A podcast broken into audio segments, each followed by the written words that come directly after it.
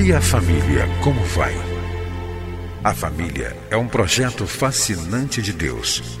Nela encontramos apoio para que haja crescimento em todos os aspectos da vida. No entanto, para que esse projeto seja bem sucedido, é preciso seguir os padrões do idealizador da família. Na Bíblia, a palavra de Deus, encontramos as diretrizes que vão nos levar a uma vida familiar equilibrada e nela também vamos aprender a defender a família dos ataques que tem sofrido nos últimos dias. Está começando o programa Vida em Família, do Ministério Oicos.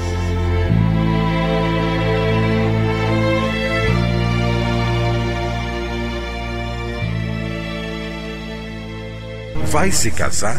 Casou-se recentemente? Participe do seminário para noivos e recém-casados do Ministério Oicos. Visite www.cliquefamilia.org.br ou envie-nos um e-mail oicos@cliquefamilia.org.br. Você vai ouvir agora mais uma mensagem para fortalecer a sua família. Participe do Ministério Oicos, seja um doador ou leve a sua igreja a ser parceira. Acesse nosso site www.cliquefamilia.org.br. Deus abençoe a sua vida e a sua família. No programa passado, nós falamos sobre o desejo de Jesus ser recebido nas casas. Jesus foi recebido nas casas dos seus contemporâneos enquanto esteve aqui realizando seu ministério na terra. E Jesus quer também se apropriar da sua casa para fazer grandes coisas na sua família e você, através do seu lar, testemunhar de Jesus para os vizinhos. Hoje eu quero falar sobre um tema: família e evangelização nos evangelhos. Michael Green, no seu livro Evangelização na Igreja Primitiva, lembra com muita propriedade. A ênfase no lar como unidade fundamental da sociedade tinha uma história longa tanto na cultura israelita como na cultura romana. Sociologicamente falando, os primeiros cristãos não poderiam ter lançado mão de uma base mais sólida. Nós encontramos nos evangelhos famílias falando de Jesus, famílias testemunhando Jesus para outras famílias. Nos tempos de Jesus, a ideia de família era um pouco diferente da ideia que temos nos dias de hoje. No Novo Testamento é preciso que compreendamos o sentido da palavra grega oikos. A casa ou a oikos era composta não só do casal e filhos, incluía também os escravos, os libertos que com frequência adotavam o nome da família e tinham um relacionamento mais livre com essa família.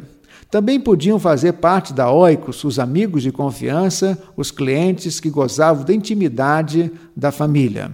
Então é muito importante que você compreenda o termo família que foi usado nos tempos de Jesus. Hoje, geralmente, quando nós pensamos em família, temos em mente a presença do pai, a mãe, dois ou três filhos. Mas nos tempos de Jesus, a ideia de família era um pouco diferente. E a palavra grega usada é a palavra oikos, que quer dizer casa, lar, família, moradia.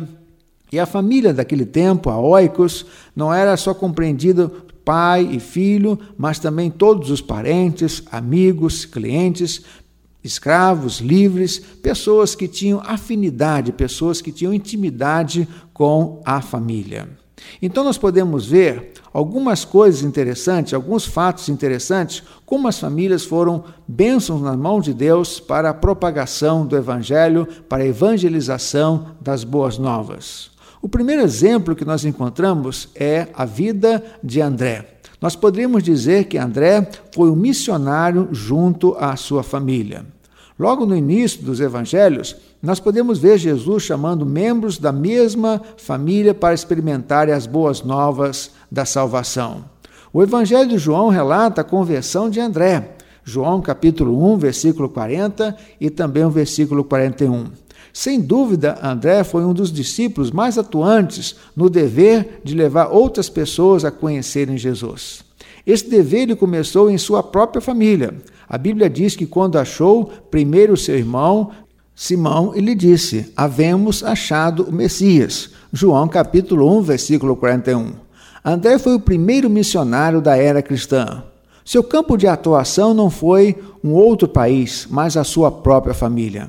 Mais tarde podemos encontrá-lo novamente levando outras pessoas a, a Jesus como é o caso daquele menino que tinha alguns peixes e pães e os gregos que queriam ver a Jesus. João capítulo 6, versículos 8 e 9 e também João capítulo 12, do versículo 20 até o versículo 22. Mas a sua primeira preocupação foi levar um membro da sua família a seguir o mestre. André nos ensina que devemos anunciar o evangelho em primeiro lugar aos membros de nossa própria família. O trabalho missionário de evangelização começa em casa, na família. Deus chama pessoas para outros países, é verdade, para outros campos missionários, mas o primeiro campo missionário que Deus quer que atuemos é a nossa família. Então eu desafio você a ser um André na sua família. Você tem sido um missionário de Deus junto à sua família? Quantas pessoas da sua família ainda não aceitaram Jesus como único e suficiente Salvador? Deus quer que você leve Jesus para o coração, pregue Jesus para os membros da sua família. Nós encontramos também o paralítico de Cafarnaum. Esse homem, não sabemos o seu nome, foi outra pessoa impactada por Jesus. Ele teve os seus pecados perdoados e recebeu então uma ordem. Marcos capítulo 2, versículo 11. A ti te digo: levanta-te, toma o teu leito e vai para a tua casa. Jesus desejava que os seus familiares fossem os primeiros a verem nele uma demonstração total do poder de Deus. Outro fato interessante é o endemoniado de Gadara, Marcos capítulo 5, do versículo 1 até o versículo 20.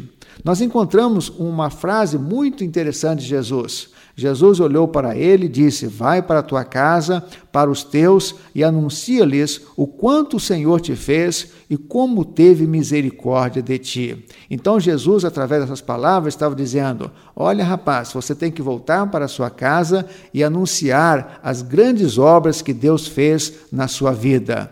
É preciso que você volte para sua casa, volte para sua família e conte aos seus familiares o poder transformador de Jesus em sua vida. Como já falamos na lição passada, Lázaro também foi um outro testemunho vivo do poder de Jesus.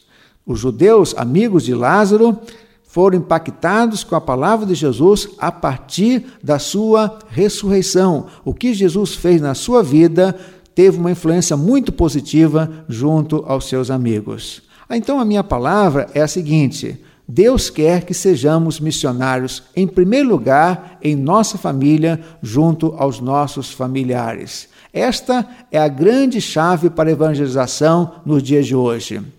A família cristã é um instrumento evangelístico fundamental na comunidade, pressupondo que o círculo do lar esteja aberto e nele a beleza do evangelho está prontamente disponível. É a velha história. Quando o amor é visto, a mensagem é ouvida. Escreveu Joseph Aldrich no seu livro A Chave da Evangelização.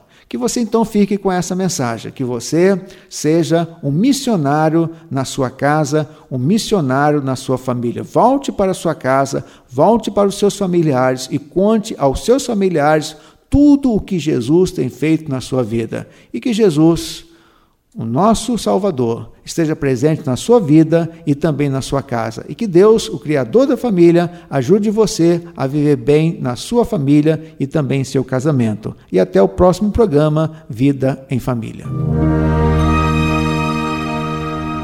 Para que você e sua casa desfrutem do melhor que Deus tem para a família. É por isso que o programa Vida em Família está no ar para ensinar com base na Bíblia a palavra de Deus e o que ele tem para nos dizer sobre a vida em família e o papel de cada um de nós dentro dela. Entre em contato com o Ministério Oicos, escrevendo para a Rua Marise Barros, 479, Sala 7, Maracanã, Rio de Janeiro. CEP 20.270-003 ou através do nosso site na internet www.cliquefamilia.org.br. Que Deus abençoe a sua casa. Esteja conosco na próxima edição de Vida em Família. love.